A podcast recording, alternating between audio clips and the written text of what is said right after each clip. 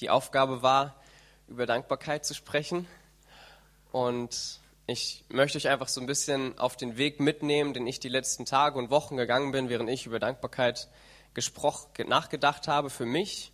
Und eigentlich hatte ich geplant, so in die Runde zu fragen, wofür wir dankbar sind. Aber wir haben ja schon gehört, es gibt tatsächlich Kinder, die für die Schule dankbar sind. Gott segne sie. Ähm, deswegen denke ich, überspringe ich den Teil. Wir haben ja, wir haben es ja schon gesungen, war, war schön. Und was mir einfach in der Zeit aufgefallen ist, wo ich darüber nachgedacht habe, wofür ich dankbar bin, ist mir so bewusst geworden, dass es immer Dinge sind, für die ich nichts kann. Und, und ich weiß nicht, ob ich das hier schon mal gesagt habe, aber mir ist mal aufgefallen, dass wenn wir hier vorne stehen und ein Zeugnis sagen, dann beginnt es immer mit dem Punkt, wo wir hilflos sind, wo wir nicht weiter können, wo wir schwach sind, wo wir Hilfe brauchen von außen.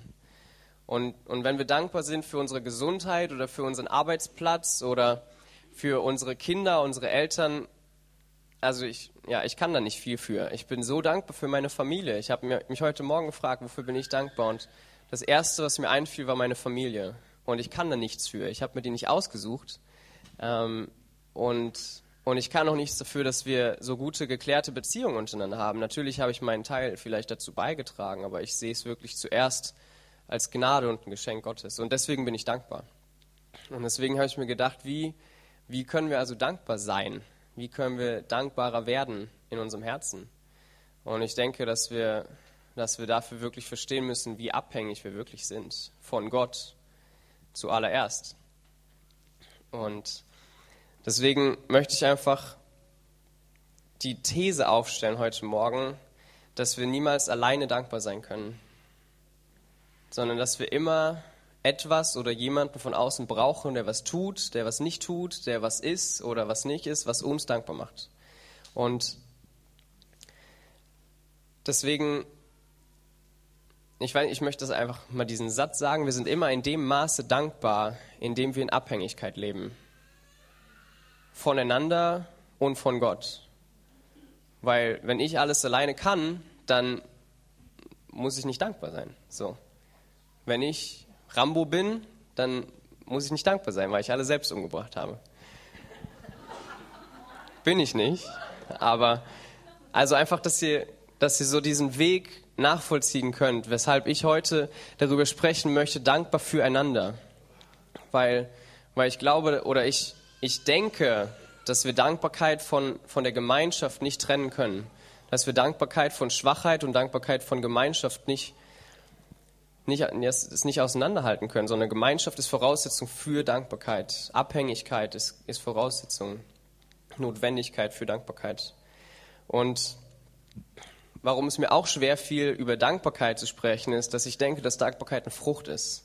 Ich habe den Sommer über auf den Schrebergarten von Freunden aufgepasst und ich saß dort und ich musste nicht säen, sondern ich durfte nur ernten und, und saß dort und die Tomaten sind gewachsen und ich habe nichts dafür getan. Und die haben mich auch nicht gefragt, ob ich Tomaten bis hier stehen habe oder ob ich noch welche brauche, sondern die sind einfach gewachsen. So, und die waren gepflanzt und die waren gegossen, die waren gepflegt und jetzt war ich dort und die Frucht der Tomate, leider auch Zucchini, aber vor allem Tomaten sind gewachsen und ich konnte nichts dafür oder dagegen tun. So, und deswegen fällt es mir, fällt es mir schwer, über diese Frucht zu sprechen, weil die Frucht passiert. Aber, aber was hilft, dass diese Frucht wachsen kann, ist das, was vorher kommt. Ist, ist das gesät wird, ist das, das gepflegt wird, das Unkraut gejätet wird, was auch immer. Ähm, und die Frucht passiert dann einfach genauso wie mit der Frucht des Geistes. Ich glaube nicht, dass wir uns sanftmütig machen können. Manche sind das vielleicht mehr oder weniger, aber am Ende ist es der Heilige Geist in uns, der Sanftmut hervorbringt. Genauso Liebe. Ich kann nicht aus mir heraus lieben. Und wenn ich nicht mehr in der Lage bin, zu lieben, wie, wie soll ich dann in der Lage sein, dankbar zu sein, einfach weil ich mich entscheide. Deswegen ist es mir so schwer gefallen, über Dankbarkeit zu sprechen. Ich kann nicht mal, jetzt körperlich gesprochen, ich kann nicht mal mein Herz schlagen lassen. Wie, wie kann ich mich dann dankbar sein lassen? Das sind einfach Dinge, die so nah sind in unserem Herzen, aber so weit weg sind, dass wir sie überhaupt nicht beeinflussen oder erreichen können. Und Deswegen möchte ich einfach über, über Gemeinschaft und Abhängigkeit sprechen, weil ich glaube, dass es eine Notwendigkeit für Dankbarkeit ist. Und je enger wir miteinander miteinander und mit Gott gehen, desto dankbarer werden wir werden. Und ähm, dann möchte ich einfach kurz zwei Geschichten erzählen jetzt aus dem Sommerurlaub. Wir waren mit Tim und Basti, die kennen vielleicht manche von euch oder Lara, ähm, waren wir zu viert in England, dort auf Sommercamps und da war ein riesiges Camp von Soul Survivor mit 12.000 Leuten in der ersten Woche und 8.000 in der zweiten, glaube ich. Und wir waren in der zweiten Woche da, alles, alles Mitte 20-Jährige, riesengroß und die hatten ein riesiges Zelt und dann haben wir natürlich auch ein Fußballturnier gemacht und als Deutsche mussten wir dann natürlich mitmachen. Ähm, haben leider nicht gewonnen, aber hat trotzdem Spaß gemacht. Und, und das war eben den einen Nachmittag und dann drei oder vier Stunden später hatten wir abends dann den Hauptgottesdienst in diesem riesigen Zelt.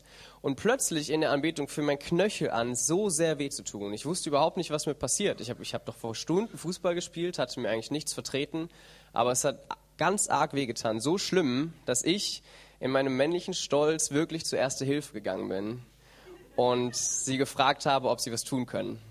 Und dann haben sie eben für mich gebetet und dann ist noch jemand an meinen Platz gekommen und hat dort lange für mich gebetet. Und es wurde dann auch besser, aber es hat immer noch wirklich wehgetan. Und dann war es eben, weil es so ein großes Camp war, mussten wir dann von dem Hauptzelt nach der Veranstaltung vielleicht 700 Meter, wir sind immer so vier, fünf Minuten, wenn wir uns nicht beeilt haben, zu unserem Zelt gelaufen. Und dann, ich, Männer verstehen das vielleicht, ich wollte natürlich alleine gehen. Und bin dann eben vor mich hergehumpelt und hatte mit jedem Schritt größere Schmerzen. Und Basti und Tim vor allem haben sich das dann angeschaut und haben so ein bisschen schief geguckt und gemeint, sollen wir dich vielleicht schützen? Und ich, ah, das ist nicht nötig, das geht schon. Und, und irgendwann hat es aber so wehgetan, dass ich gesagt habe, okay, ihr dürft es machen und wenn es sein muss, so ungefähr. Und dann, dann haben wir das 50 Meter gemacht und dann tat es so weh, dann hat Tim mich gefragt, ob er mich tragen soll. Und ich habe natürlich Nein gesagt, weil es gibt ja nichts Peinlicheres, als dass mich jemand ins Zelt trägt. Ich meine, ich habe ja zwei Füße, äh, das werde ich ja wohl noch alleine hinkriegen. Auf jeden Fall, nachdem er mich dann zum dritten Mal gefragt hat, weil ich wirklich ein schmerzverzerrtes Gesicht gehabt haben muss, habe ich eingewilligt und dann haben mich wirklich Tim und Basti die letzten 400, wahrscheinlich sogar noch mehr Meter in unser Zelt getragen. Und es war für mich schwierig, das, das anzunehmen und zuzugeben, ich kann nicht in mein Zelt laufen. Und im Nachhinein bin ich aber so dankbar dafür, dass Tim mich so oft gefragt hat. Weil wenn er mich nur einmal gefragt hätte und dann gesagt hätte, lass doch den Silas, der wird es schon wissen, dann hätte ich mich vielleicht wirklich bis zu meinem Zelt gequält. Und in diesem Moment der körperlichen Schwäche war da jemand um mich herum, der mich getragen hat, der mich so weit gebracht hat, wie ich alleine wahrscheinlich nicht gekommen wäre. Und dafür bin ich dankbar. Ich habe jetzt noch ein paar schöne Bilder mitgebracht. Auch dieser Tim und Basti und Manuel, also in ganz rechts ist Sebastian, dann kommt Manuel, der wohnt mit Tim und Basti in der WG. Der nächste ist Tim und ganz links ich. Die drei rechts sehen ein bisschen witzig aus, die haben komische Haare, ich sehe so aus wie immer. ähm, Wäre euch wahrscheinlich nicht aufgefallen, aber. also, das ist ein Bild von Tough Mudder. Wir waren letzten Sonntag nicht im Gottesdienst. Da habt ihr uns wahrscheinlich alle vermisst. Auf jeden Fall waren wir in Wasser, Aalfingen oder wo auch immer, irgendwo Richtung bayerische Grenze, Aalen die Ecke. Und haben dort an einem Hindernislauf mitgemacht. Und das ist eben das schöne Bild von vor dem Lauf. Tough Mudder läuft so ab, dass man 18 Kilometer läuft und auf diesen 18 Kilometern sind dann, ich glaube, 23 Hindernisse dort und fast jedes Hindernis hat irgendwas mit Matsch oder Matschwasser zu tun. Und wir hatten uns da eben zu viert angemeldet und sind als, sind als Team gelaufen. Und wer, Tim hat dann noch diese Perücken bestellt, damit auch jeder weiß, wir gehören zusammen, wir fangen zusammen an und wir hören auch zusammen auf. Und im im Laufe dieses Rennens war es dann eben so, der eine hatte Kontaktlinsen und deswegen konnte er seine Augen nicht richtig sauber machen. Der nächste hatte einen unglaublich starken Krampf in der linken Wade. Der dritte hatte Schwierigkeiten beim Laufen. Mir war so kalt, dass ich nur noch mit zusammengezogenen Schultern gelaufen bin und am Ziel meine Schultern so verspannt waren wie schon lange nicht mehr. Ähm, der eine hat seinen Schuh im Matsch verloren. Dann ist der nächste hin und hat ihn ihm wiedergebracht. Ähm, unsere Perücken wurden dreckig und gingen verloren. Ähm, es kam dann zu diesem einen Hindernis, das hieß Berlin Wall, also Berliner Mauern, wo Holzwälle in Höhe von drei, dreieinhalb Metern ungefähr waren. Und das war wirklich das Hindernis, wo man alleine keine Chance hatte, drüber zu kommen. Wir standen davor und es war noch eine Leiste, so auf halbem Meter Höhe vielleicht angebracht. Und es war keine Möglichkeit, auf diese Leiste zu stehen und oben an die Kante zu kommen. Das heißt, wir mussten uns gegenseitig hochheben und dann musste man sich selbst hochziehen und auf der anderen Seite wieder runterkommen. Und dann das war wirklich das Hindernis, wo man alleine nicht durchkam. Bei den anderen hätte man es vielleicht noch irgendwie geschafft. Auch da haben wir uns viel geholfen. Aber das war das eine Hindernis, wo Tim gesagt hat, wenn ich diesen Lauf alleine gelaufen wäre, hätte ich, wäre ich da nicht drüber gekommen. Dann hätte ich mir von anderen Leuten helfen lassen müssen oder außen rumgehen. Weil anders war es einfach nicht möglich. Und Tim und Manuel sind wirklich groß. Ähm, das heißt, ich hätte überhaupt keine Chance gehabt. Und das ist das Bild von nach dem Lauf. Ich weiß nicht, ob man es so gut sieht, aber eigentlich ist es besser, als ich dachte. Wir sind alle ein bisschen matsch verschmiert und die Perücken sind alle ein bisschen dreckiger, wir sind alle ein bisschen müder und drei Zentimeter kleiner. Aber innerlich waren wir uns näher als am Anfang, weil wir zusammen diese 18 Kilometer überwunden hatten. Und ich für mich sagen würde, weil mir die letzten insbesondere fünf Kilometer so kalt war, wäre ich am liebsten losgesprintet und hätte das Rennen vor allen anderen beendet. Und körperlich hatte ich sogar das Gefühl, dass ich das machen könnte. Und, und ich glaube aber, ich bin dann ins Ziel angekommen und meine Beine waren so zittrig, dass ich glaube, wenn ich schneller gelaufen wäre, wenn ich also die anderen drei hinter mir gelassen hätte, dann hätte ich Krämpfe bekommen und wäre wahrscheinlich nicht bis ins Ziel gekommen. Und das fand ich so markant, wie, wie ich die eine Geschichte eben erzählt habe aus England mit meinem Knöchel, dass ich in Schwachheit Hilfe brauche, glaube ich, dass ich in Stärke mindestens genauso viel Hilfe brauche. Dort, wo ich denke, dass ich was kann, da brauche ich Menschen um mich herum, die mich bremsen, die mich ermutigen, die mich vielleicht auch zurechtweisen und in dem Fall einfach die, wo ich mich an ihre Geschwindigkeit anpassen muss, damit wir zusammen das Rennen beenden können. Und ich glaube, dass jeder Einzelne von uns sagen würde, alleine hätte ich es nicht geschafft. Vielleicht wären wir am Anfang schneller gewesen, aber wir wären wahrscheinlich nicht im Ziel gelandet. Weil der eine hatte Erfahrung vom Halbmarathon, der hat uns geholfen, einfach am Anfang nicht zu schnell loszulaufen. Der nächste konnte irgendwie Fangesänge anstimmen, als wir Hannover-Fans begegnet sind. Der dritte kannte das Lied von Marmorstein und Eisenbricht, was wir dann gesungen haben. Der nächste hat die Perücken mitgebracht. Einer konnte gut tragen, der nächste gut die Geschwindigkeit halten, der andere hat ermutigt. So jeder hat eine Schwäche mitgebracht, aber gleichzeitig eine Stärke. Und zusammen haben wir es geschafft in Schwachheit und Stärke. Und ich möchte einfach das ein bisschen verbildlichen. Vielleicht ist es trivial, aber ich habe einfach so einen kleinen Baum mitgebracht, um das zu verdeutlichen. Hier jetzt in dem Fall für Schwachheit. Wenn, wenn ich schwach bin und ich bin alleine, dann bin ich hilflos. Dann kann ich aufgeben, kann verbittern, kann es mir schön reden, aber ich kann mir oft selbst nicht helfen. Wenn ich aber in Gemeinschaft bin, dann ist die Frage, ob die Gemeinschaft mich liebt und mich auffängt oder ob ich in der Gemeinschaft doch alleine bin und keine Hilfe bekomme oder mir vielleicht keine Hilfe suche. Das ist ja oft mein Problem, ist das. Wenn ich ein Problem habe, dann bin ich zu stolz, um es zuzugeben und tue so, als ob ich keine Hilfe brauchen würde. Und dann bin ich enttäuscht, weil mich doch keiner bemerkt hat.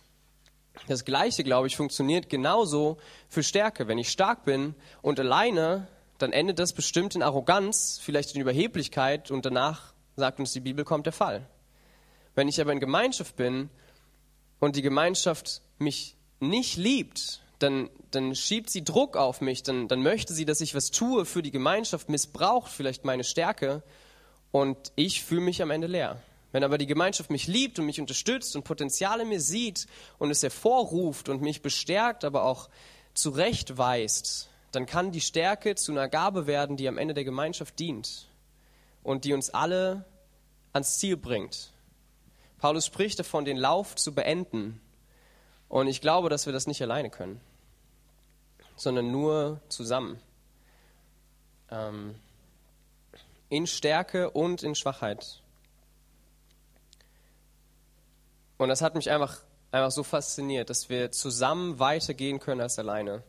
Wo ich selbst in meiner Jüngerschaft, wo ich, wo ich ähm, bei einer Missionsorganisation war, wo mir gesagt wurde, du hast eine Berufung, guck nicht nach den anderen, sondern guck nach dir, dass du dich nicht von anderen zurückhalten lässt.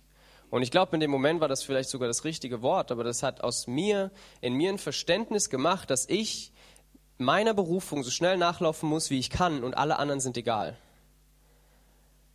Und dann steht aber in der Bibel, dass wir einen Vater haben und dass wir Geschwister sind, eine Familie. Und ich weiß nicht, wie es in eurer Familie ist, aber in meiner Familie, wenn wir da spazieren gegangen sind oder was auch immer, dann ist niemand vorgerannt, weil er so schnell wie möglich zu Hause sein wollte, um Papa zu beeindrucken. Sondern dann sind wir zusammengegangen, um die Gemeinschaft zu genießen, weil nicht das Ziel war, warum wir losgelaufen sind, sondern der Weg. Und, und wenn wir Familie sind, dann glaube ich, funktioniert es nicht so, dass wir alle so schnell wie wir können unserer Berufung nachlaufen, sondern wenn wir Gott suchen, dann könnte es uns passieren, dass wir einander finden. So wie Jesus, so, so wie Paulus sagt, Christus in euch ist die Hoffnung der Herrlichkeit. Und ich dachte immer, Christus in mir ist die Hoffnung der Herrlichkeit. Aber er schreibt Christus in euch. Vielleicht ist der Christus in dir meine Hoffnung der Herrlichkeit. Ich möchte auf dieses Wort jetzt nicht zu viel Betonung legen, aber ich sehe das an ganz vielen anderen Stellen der Bibel, dass es wahr ist, dass es nicht nur ich bin und Gott in meinem Zimmer. Das auch, sicherlich. Ohne das geht's nicht. Aber es ist auch Gott in dir, der mir hilft, das Rennen zu beenden. Und, und es heißt, dass Jesus der Erste unter vielen Brüdern ist, dass wir gleichgestaltet werden, so wie er ist. Dass es ein Vater ist und Jesus der erste Sohn, aber wir sind so wie er, nicht mehr im Tod, sondern im Leben. Und wenn das kein Grund zur Dankbarkeit ist, dann, dann weiß ich auch nicht. Aber, aber wir, sind, wir sind Geschwister. Und, und wir waren jetzt neulich mit dem Hauskreis, hatten wir so ein, so ein Wochenende bei meinen Großeltern und auf dem, Rück, auf dem Hinweg ähm, sind wir bei meinen Eltern vorbeigefahren, weil das direkt auf dem Weg lag. Da habe ich denen dann noch ein paar Sachen aus England vorbeigebracht und so. Und dann hatte ich ein bisschen Hunger und ich bin nach Hause gekommen und habe meinen Eltern Hallo gesagt und bin in den Süßigkeitenschrank gegangen, weil ich weiß, wo der ist und ich weiß, der ist voll. Und habe mir dort die besten Kekse rausgesucht und dann waren wir eine Viertelstunde zu Hause und wir sind wieder losgefahren. Und das fand ich so, also mich, ich musste über mich selbst lachen, weil ich bin zu Hause. So, was denen gehört, das gehört auch mir. Ich darf sein, wer ich bin und muss nicht so tun, als ob ich jemand anders wäre, sondern ich habe die Freiheit, bei meinen Eltern so zu sein, wer ich bin, weil ich bedingungslos geliebt bin. Und, und es heißt, dass Gott uns bedingungslos liebt. Ich glaube, wir haben das noch nicht richtig verstanden, aber wenn ich mir meine Familie ausgesucht hätte, bevor ich geboren worden wäre, dann hätte ich vielleicht gedacht, ich möchte einen Vater, der ein Haus hat, der soll einen Porsche fahren, der soll ein, ein Flugzeug im Hinterhof stehen haben und nicht arbeiten müssen, damit wir den ganzen Tag Flugzeug fliegen können. Und, und wenn dann ein Komet auf unser Haus gefallen wäre, vielleicht hätte ich ihn dann nicht mehr geliebt, weil ich ihn liebe wegen den Dingen, die er hat und nicht, weil er mein Vater ist. Und genauso, wenn mein Vater sich einen Sohn ausgesucht hätte, dann hätte er sich den vielleicht mit blonden Haaren gewünscht und ohne Locken. Ich weiß es nicht. Ähm, aber, aber es wäre wieder an Bedingungen geknüpft. Das ist das Faszinierende, das Herrliche an Familie, dass wir es uns nicht aussuchen können. Wir werden da hineingeboren und müssen damit klarkommen. Oder halt auch nicht. Aber die Beziehung zwischen, zwischen Kind und Eltern, ich kann leider noch nicht davon sprechen, wie, wie es mir als Vater geht, aber aber für mich als Kind ist, ist die Beziehung zu meinen Eltern so besonders, wo ich einfach weiß, dass ich, dass ich angenommen bin, weil sie sich mir nicht ausgesucht haben und mich trotzdem geliebt haben, als ich irgendwie denen ins Gesicht gespuckt habe und nur Windeln voll gemacht habe, haben sie mich nicht vor die Tür gesetzt. So. Und das, also für mich ist das verwunderlich. Ich, ich, vielleicht verstehen das Eltern besser, aber das ist bemerkenswert. Und, und so ist es auch mit uns. Wenn wir Geschwister sind, dann, dann haben wir uns einander nicht ausgesucht. Vielleicht wären wir gerne in der Gemeinde oder in einem anderen Land, weil dort der gesalbte Sprecher ist oder dort alle so sehr lieben. Aber wir sind hier. So, blöd gelaufen. Herzlichen Glückwunsch. Willkommen in der Familie. ähm, und, und genauso mit meinen Geschwistern. Ich habe mal zu meiner Schwester gesagt, einmal Geschwister, immer Geschwister. Wo, wo einfach eine Zeit war, wo sie mich gebraucht hat und, und das Gefühl hatte, dass, dass sie von mir mehr nimmt, als, als sie mir geben kann. Und das war mir völlig egal, weil sie meine Schwester ist. Weil ich das doch gerne mache, weil ich für sie da sein will, in guten und in schlechten Tagen, einfach weil. Weil ich, ich, es gibt keine rationale Begründung dafür. Wenn irgendeine andere Frau in ihrem Alter kommen würde, die ihr vielleicht ähnlich sieht, Kontakt mit ihr abzubrechen, egal wie gut sie eine Freundin wäre, wäre so viel leichter, als zu meiner Schwester zu sagen, ich will nichts mehr von dir wissen, du bist mir egal. Das geht für mich überhaupt nicht. Weil, einfach weil. Und genauso, denke ich, stehen wir in der Familie Gottes in einem Bündnis miteinander, was man vielleicht nicht erklären kann, aber wir haben einen Vater und der hat uns erwählt. Und wie könnten wir dann einander nicht erwählen. Ich finde es so faszinierend. Ich habe heute Morgen noch mal Johannes gelesen, wo es heißt, wer Gott liebt, wer sagt, dass er Gott liebt und liebt seinen Bruder nicht, der lügt. Punkt. Kein Aber oder es sei denn, was auch immer. Und, und später in der Johannesgeschichte heißt es im, im ersten Johannesbrief, wer seinen Bruder liebt, der liebt Gott was für mich irgendwie keinen Sinn ergibt, wenn das eine aus dem anderen folgt und dann das andere aus dem einen folgt, dann ist es doch irgendwie gleichgestellt. Dann, dann verwirrt mich das, weil das mathematisch nicht darstellbar ist, außer sie sind gleich. Aber Gott lieben und den Bruder lieben ist ja nicht gleich, oder vielleicht doch? Das, also es steht dort. Und ich bin einfach so herausgefordert, ob ich, ob das wahr für mich ist, ob ich Ja sagen kann zu der Familien, die Gott mich hier in Karlsruhe hineingestellt hat. Und, und dort, wo ich Ja sagen kann, bin ich dankbar für die Gemeinschaft, die wir haben. Und dort, wo ich es vielleicht nicht kann, verpasse ich, glaube ich, was. Nicht, dass, dass Gott dann sauer ist, sondern wir verpassen einfach den Segen, den er in den anderen für mich hineingelegt hat. Und das ist schade, weil ich dann verpasse, dankbar zu sein für den anderen und für das Geschenk, das Gott mir mit ihm macht.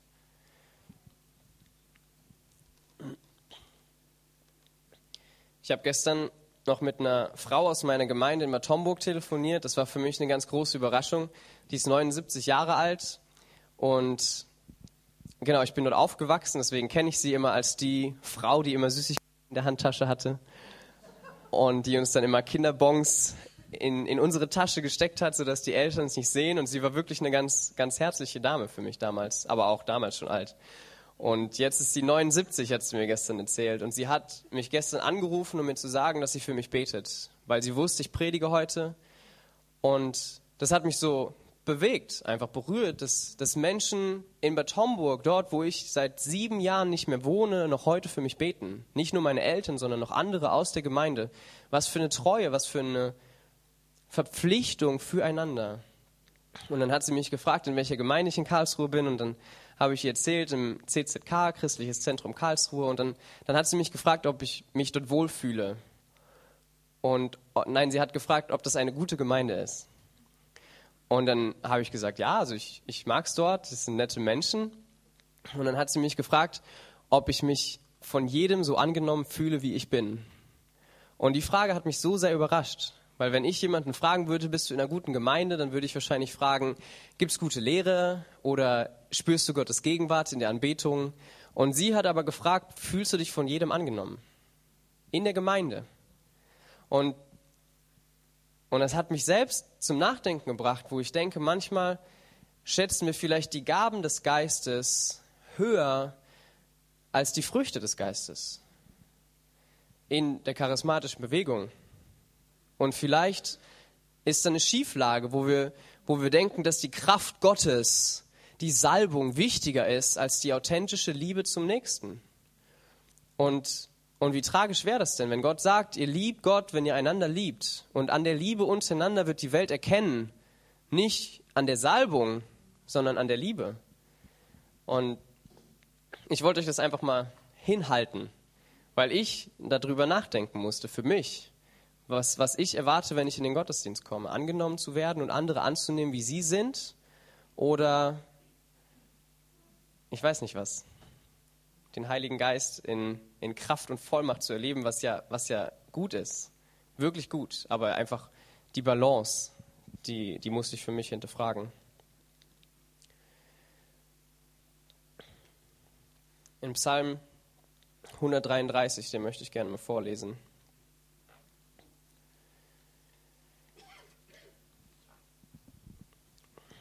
Psalm 133 von David. Siehe, wie fein und lieblich ist's, wenn Brüder einträchtig beieinander wohnen. Es ist wie das feine Salböl auf dem Haupte Aarons, das herabfließt in seinen Bart, das herabfließt zum Sauben seines Kleides, wie der Tau, der vom Hermon herabfällt auf die Berge Zions. Denn dort verheißt der Herr den Segen und Leben bis in Ewigkeit. Ich war heute Morgen auf dem alten Flugplatz in der Nordweststadt in Karlsruhe und habe es ist immer schön, wenn dann Herbst wird, dann können Studenten sich auch mal den Sonnenaufgang anschauen. Und habe mir eben den Sonnenaufgang angeschaut. Es war ganz neblig, also ich weiß nicht, wer es kennt, es ist einfach eine große Wiese, wo eben früher die Amerikaner mit ihren Flugzeugen gestartet und gelandet sind. Und über dieser Wiese war es einfach überall neblig. Und dann war eben der Sonnenaufgang und je höher die Sonne stieg, desto mehr hat sich der Nebel verzogen und was ich dann bemerkt habe, ist, dass auf dem Gras, auf der Wiese überall diese Tautropfen sind. Überall kleine Wassertropfen, auf den Halmen, auf dem Moos. Und, und ich muss an diesen Psalm denken, wo es heißt, dass es, wenn Brüder einträchtig beieinander sind, dann ist es wie das Tau vom Hermon. Und ich war noch nie in Israel, aber ich habe mir sagen lassen, dass es eben auf den Bergen Zion genauso ist, dass die Wolken vom Hermon kommen und wenn sie gehen, dann haben sie eine Tauschicht hinterlassen am Morgen. Und alles ist, ist benetzt, alles ist, ist feucht, alles ist benetzt. Und, und ich habe mir gedacht, wenn, wenn es so ist, wenn wir oder in der Familie, ich möchte es gar nicht nur auf, auf Gottesdienst beziehen, sondern es, es geht um Familien, es geht um, um Hauskreise, es geht um Ehen, es geht um um Gemeinden, es geht um Übergemeindliches, um stadtweit, deutschlandweit. Ich glaube, wir können das, das Prinzip von, von Brüder einträchtig beieinander wohnen auf jede Größe von Versammlung beziehen.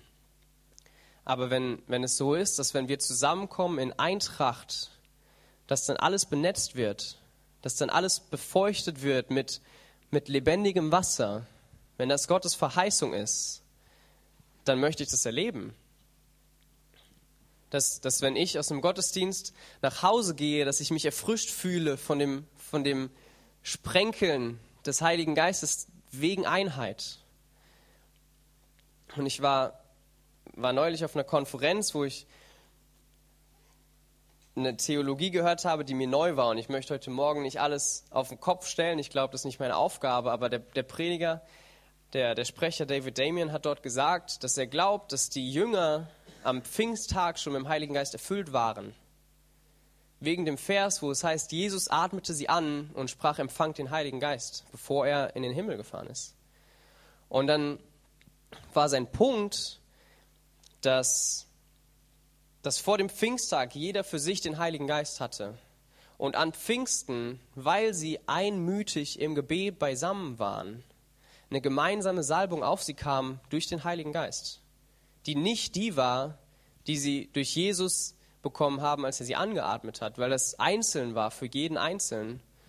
Aber als sie in Eintracht, in Einheit, in Einmütigkeit zusammengekommen sind, ist der Heilige Geist auf eine besondere Weise über sie gekommen. Und später, wo ich glaube, Petrus im Gefängnis ist, erleben wir das Gleiche. Sie beten in Eintracht, einmütig und die Kraft des Geistes kommt über sie und erschütterte das Haus.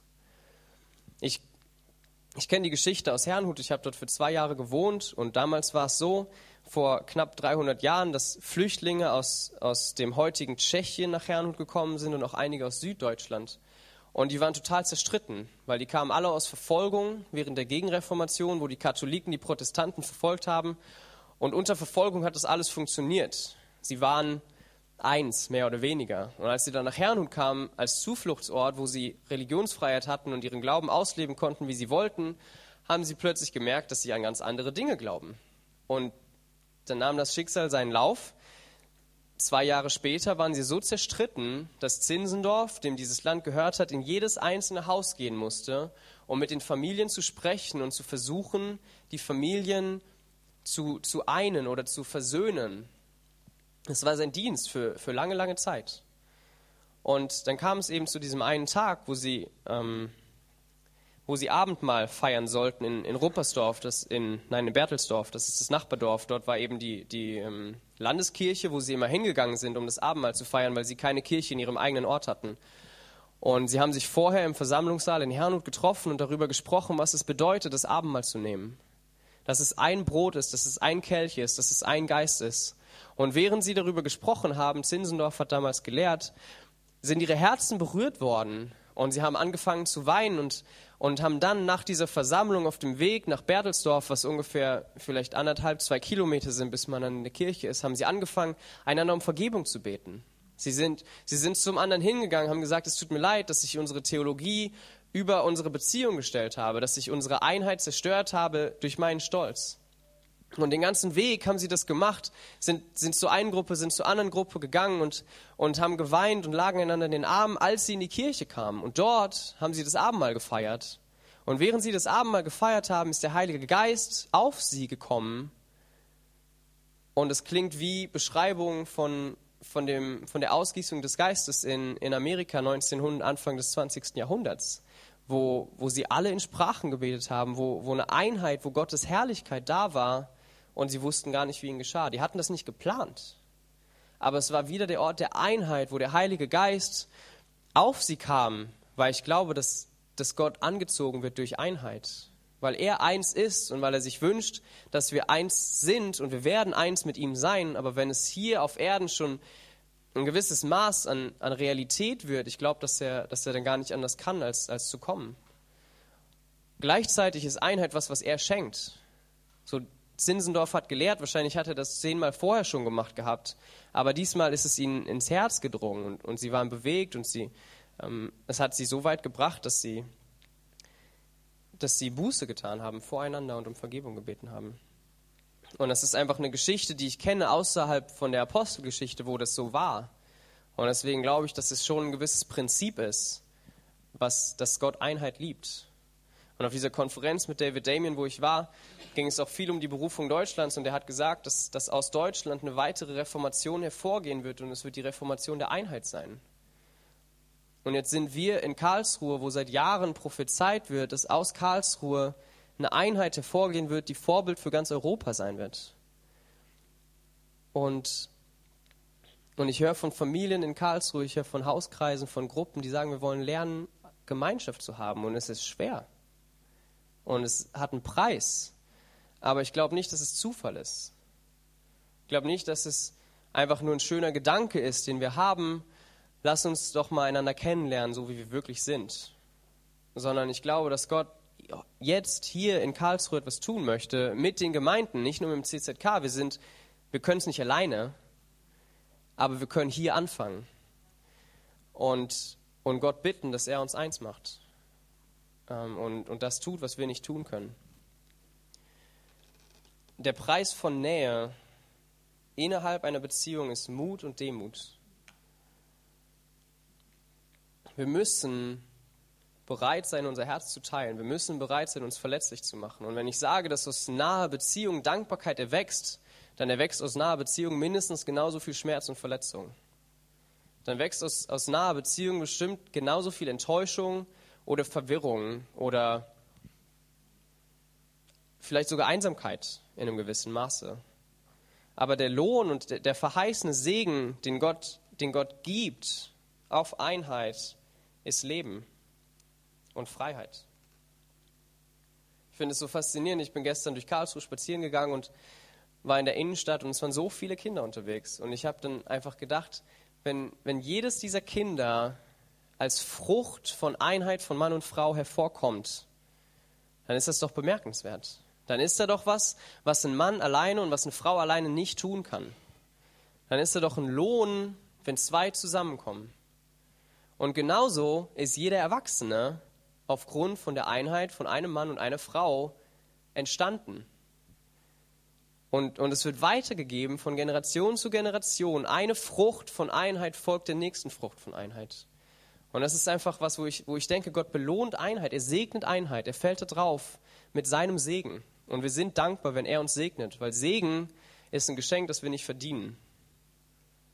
sondern dass wir einfach nur empfangen können. Genauso wie, wie seine Gerechtigkeit, wie, wie den Lohn seiner Leiden, den wir bekommen. Wir haben wir es nicht getan, aber was wir nicht konnten, hat er für uns getan. Und, und deswegen möchte ich uns einfach ermutigen, da dran zu bleiben. Weil ich weiß, dass es viele hier auf dem Herzen haben, weil es auch die Jahresvision von dieser Gemeinde ist. Und ich glaube, auch da war es keine tolle Idee der Ältestenschaft, sich für dieses Jahr die Vision auszudenken, näher zu Gott, näher zueinander, natürlich, übernatürlich, sondern ich glaube, dass es einfach was ist, was Gott in ihre Herzen hineingelegt hat, was er zu ihnen gesprochen hat, weil, weil es was ist, was er tun möchte. Und was wir tun können, ist einfach Ja zu sagen und unser Herz zu öffnen mit der Bereitschaft, hier bin ich, stell mich in die Familie, in die du mich berufen hast. An den Ort, der dir gefällt. Ob ich jetzt meinen Nachbarn links und rechts von mir mag oder nicht. Ich möchte von dir die Liebe empfangen, die ich brauche, um gehorsam zu sein. Meinen Bruder meine Schwester zu lieben, so wie sie sind.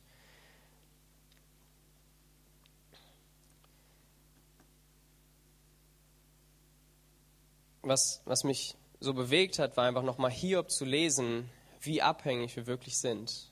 Ich weiß nicht, ob ihr kennt wahrscheinlich alle zumindest das Ende von Hiob, wo am Anfang wird ihm, er ist der reichste Mann auf Erden, hat unheimlich viele Tiere, hat viele Kinder, hat ein großes Haus, unheimlich viele Angestellte und all das wird ihm an einem Tag genommen. Und er bekommt Ausschläge, Geschwüre, ist krank. Alles, was er noch hat, ist wirklich sein Leben. Und dann kommen seine Freunde und reden mit ihm und er beharrt darauf, dass er gerecht ist, dass er nichts falsch gemacht hat, was er, was, dass er verdient hätte, dass ihm all das, was er hatte, genommen würde, sondern er war immer gehorsam, er hat immer Gott geliebt, hat, ähm, hat die Opfer gebracht, hat alles richtig gemacht. Und im ganzen Buch Hiob wird, wird nicht gesagt, dass es falsch wäre.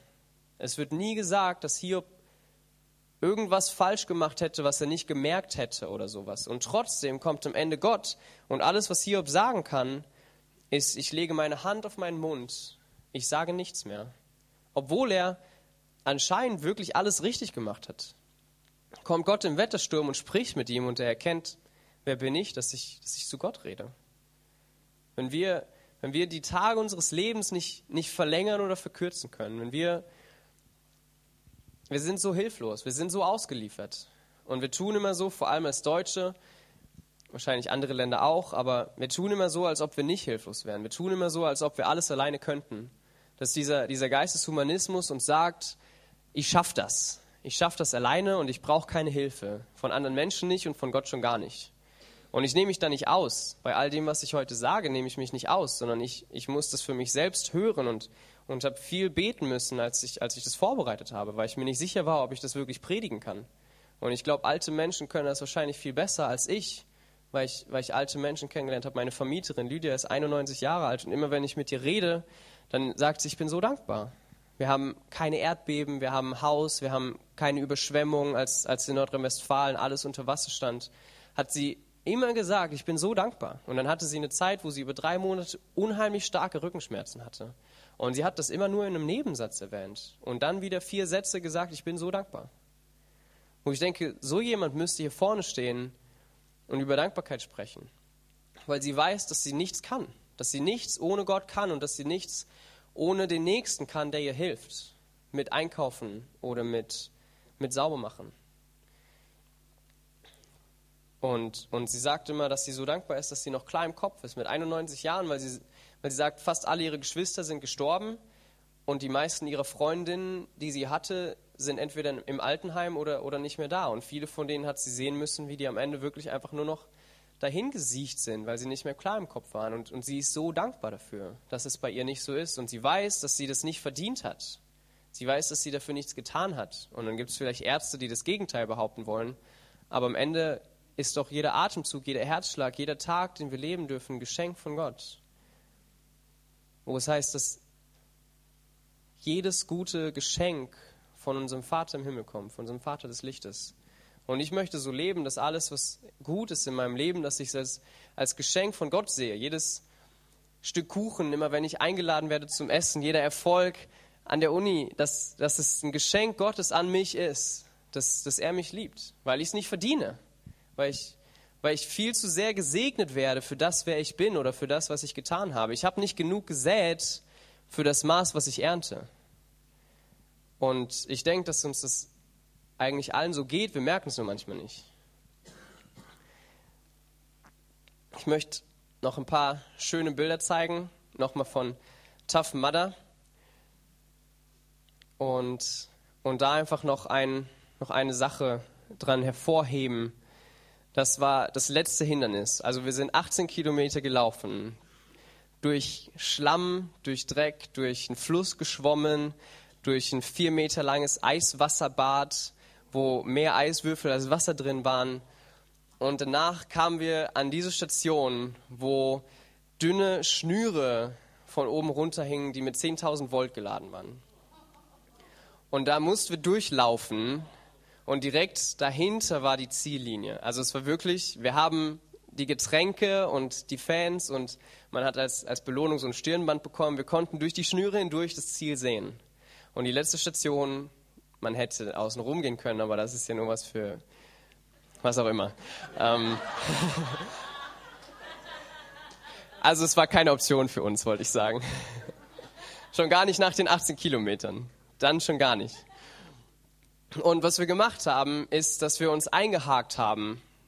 Und da haben wir in dem Moment nicht drüber nachgedacht, aber ich würde jetzt behaupten, dass wenn man sich einhakt und nass ist, dass wenn der ganz rechte einen Schlag bekommt, dass der ganz linke dann auch einen Schlag kriegt. Ja, das heißt, es war eigentlich eine ziemlich blöde Idee. Aber macht nichts.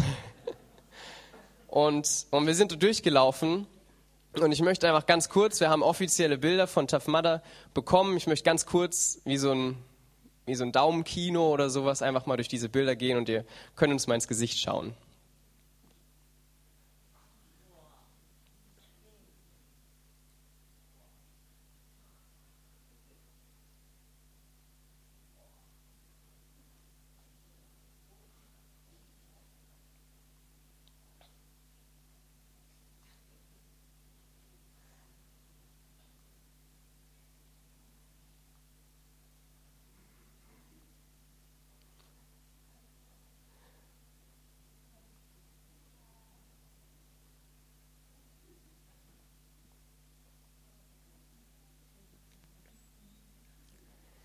Ich habe mir die heute Morgen nochmal angeschaut und ich musste wirklich lauthals lachen, weil einfach manche Gesichter so herrlich sind.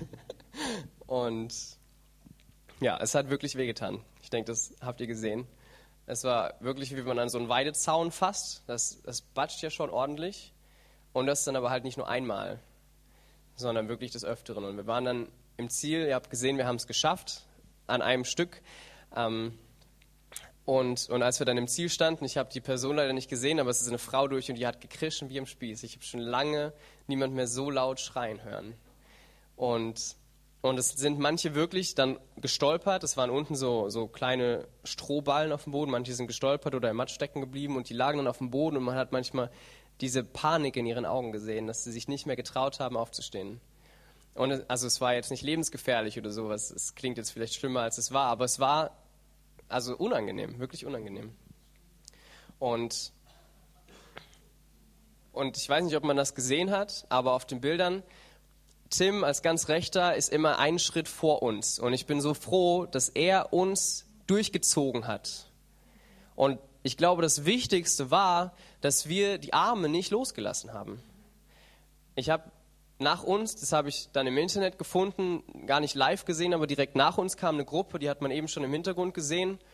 Das sind diese und die wollten uns das nachmachen. Und ich sage jetzt nicht, wir sind toll und die sind blöd, sondern ich möchte es einfach mal gegenüberstellen. Die sind auch zu fünft sogar am Anfang losgelaufen. Der erste liegt schon und die Arme sind, sind nicht richtig eingehakt. Das nächste Bild fällt der nächste und hier steht nur noch die Frau. Und alle anderen liegen auf dem Boden. Einfach weil sie sich nicht festgehalten haben. Und dann musste jeder alleine für sich in eigener Kraft durch diese Elektroschocks durchlaufen, was möglich ist, keine Frage. Ähm, aber ich bin einfach dankbar, dass wir zusammen durch sind. Und ich musste dann an diesen Vers denken, wo es heißt, wir sind ein Leib.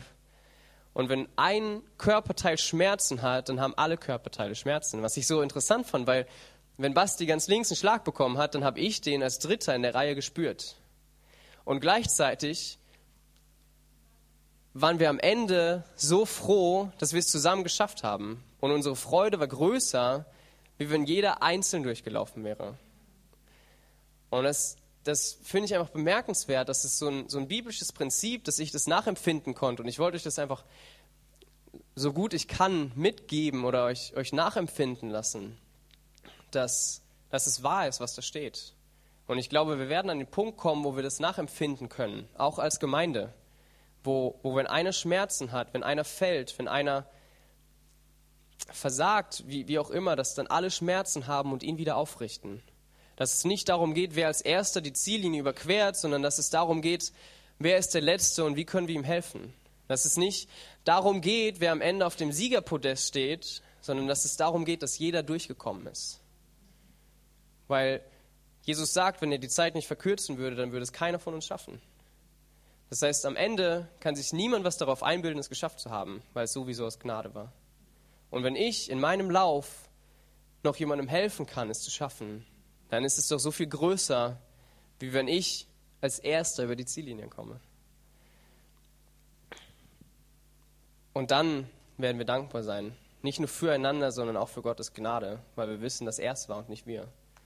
Und ich glaube, dass, dass dieser Humanismus zerbrochen werden wird, dass sich Humanismus beugen wird vor einer anbetenden Braut und dass das offenbar werden wird, dass nicht wir es sind, sondern dass er es ist. In der Bibel heißt es, dass er kommt, um Jerusalem zu erlösen, dass, dass alle Nationen Jerusalem umstellen und, und dass die Einwohner Jerusalems ihnen hilflos ausgeliefert sind und dann Jesus kommt, um sie zu erretten. Und irgendwie ist das doch die Geschichte von jedem Einzelnen von uns, oder? Weil ich, ich konnte mir nicht selbst helfen. Ich kann mir auch jetzt nicht selbst helfen. In den Kompromissen, in denen ich lebe, in der Sünde, in, in der Hoffnungslosigkeit. Ich kann mir nicht selbst helfen, außer zu ihm zu kommen. Wie, wie es heißt, zu wem sollten wir gehen? Zu wem sollten wir gehen? Du allein hast Worte ewigen Lebens. Und und so lasst uns einfach miteinander zu ihm fliehen. Gemeinsam zu ihm, näher zu ihm. Weil er allein das Licht ist, weil er allein das Leben ist. Und, und ich glaube, dass wir berufen sind und gerufen, es gemeinsam zu machen und nicht mehr alleine. Weil, weil eine Zeit kommt, wo es nicht mehr um den einen gesalbten Sprecher geht, sondern um die Gemeinschaft der Heiligen.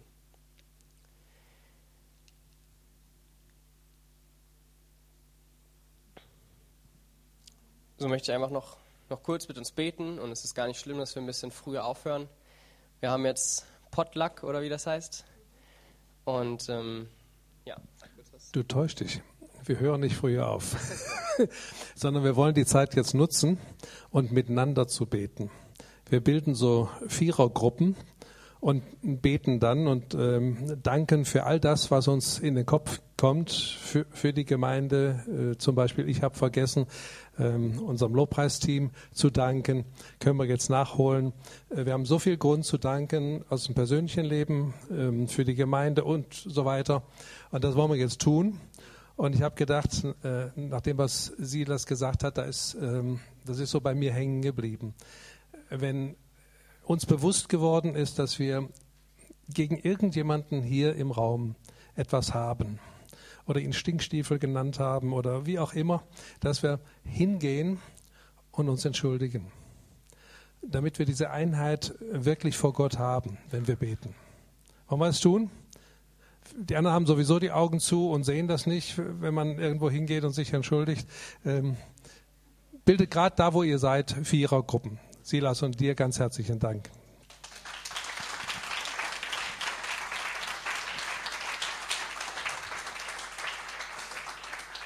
Ich schließe dann noch mit dem Segen ab.